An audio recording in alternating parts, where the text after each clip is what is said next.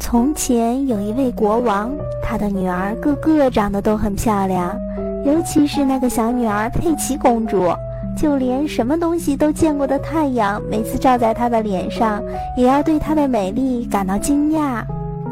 国王的宫殿附近有一片幽暗的大森林，森林中有一口水井，小公主常常带着她心爱的小金球到森林里去。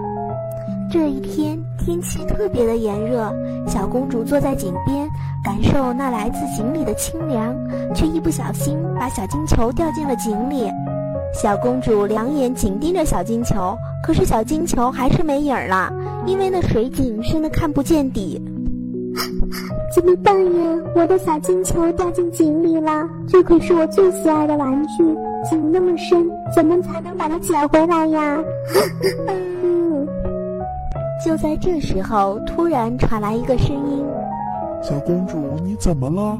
这么大声的哭泣，连石头听了都会心疼的。”原来是你呀，划水老手！我在这儿哭泣，是因为我的金球掉进井里去了。别难过，别哭了。我想我有办法能够帮助你。可是，如果我把你的金球捞了上来，你拿什么来报答我呢？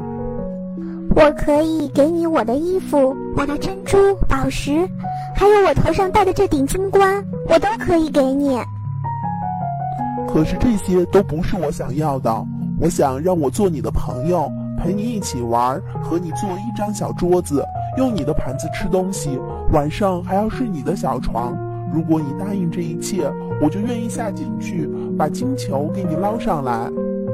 好，我答应你这所有的要求，只要你能替我找回金球。话虽如此，他心里却想：这个傻青蛙还想跟我当朋友，那是不可能的。蒙在鼓里的青蛙却因为得到了承诺，向井边跳去，去给小公主捞金球了。青蛙往水里一沉，潜了下去。不一会儿功夫，就衔着金球游到了水面上，并且把小金球交给了小公主。谢谢你，青蛙，十分感谢你帮我捡回了小金球。天已经黑了，我要回我的宫殿去吃饭了。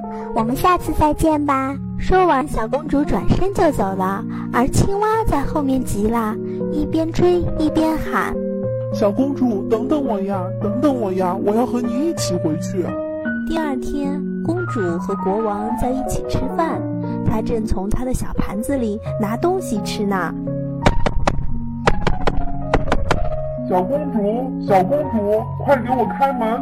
小公主听出这是青蛙的声音，害怕极了。佩奇，是你的朋友来了吗？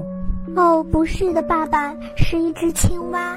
昨天我在森林里玩，我的小金球掉进了水井里，青蛙替我把它捞了上来，它要让我做它的朋友。可是我从来没有想到，它真的能够找到这儿来。小公主，快给我把门开开！难道你已经忘记了你昨天说的话了吗？你答应要做我的朋友的。去把门打开，即使你再不喜欢他，但是答应的事情就一定要做到。即使小公主一千一万个不愿意，青蛙还是坐在了她的身边，和她一起吃小盘子里的食物，喝了她小杯子里的饮料。青蛙看起来满意极了，小公主却闷闷不乐的。好了，我已经吃饱了，小公主，现在请你带着我去你的小卧室里睡觉吧。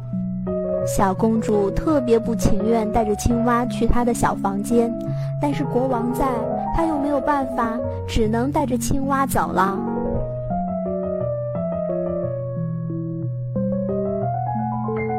来到小公主的房间，青蛙特别的高兴，而小公主看到自己温暖柔软的小床要被青蛙睡到上面，这么一想，她就好难受，好烦躁。想到这里，他转过身去，啪的一巴掌把青蛙打翻在地。谁知他一落在地上，已经不是青蛙，而是变成了一位王子，一位长着又美丽又善良的眼睛的王子。原来他被一个狠毒的女巫施了魔法，除了公主一人，谁也不能救他出那口水井。小公主带着王子去见国王。父王，父王，你猜他是谁？他就是那只青蛙。原来他是受了巫师的诅咒，所以才变成了青蛙。现在他已经得救了，并且变回了原来的模样。国王大人，我特别喜欢您的佩奇公主，并且是她救了我。我希望您能够同意把您最心爱的小公主嫁给我，让她成为我的新娘。国王答应了王子的请求，于是他们坐着华丽的马车，穿过了那片相识的大森林，到达了王子的国家和他的城堡。在这里，他们举行了盛大的婚礼，从此王子和公主过上了幸福的生活。